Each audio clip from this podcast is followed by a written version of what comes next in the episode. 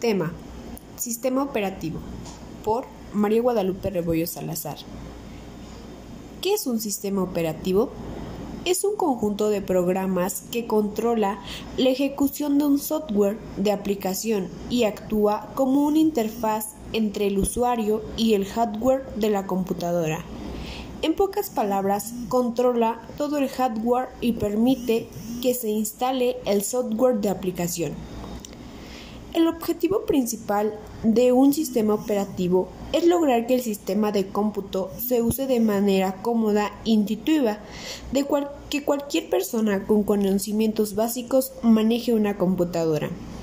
Las características es tener una, habilidad para evolucionar. 2. Encargado de administrar el software. 3.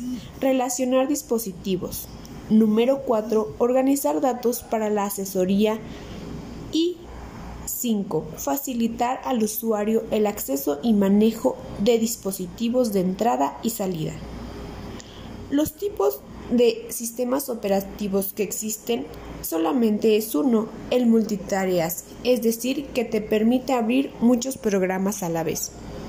Sus, funciones principales es la gestión del software y facilitar el trabajo del usuario. Por último, tenemos los ejemplos, perdón.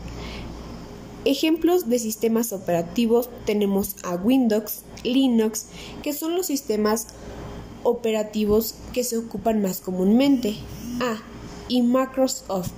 En el caso de los celulares serían Android y iOS 6, que más que nada se ocupa para la compañía Apple.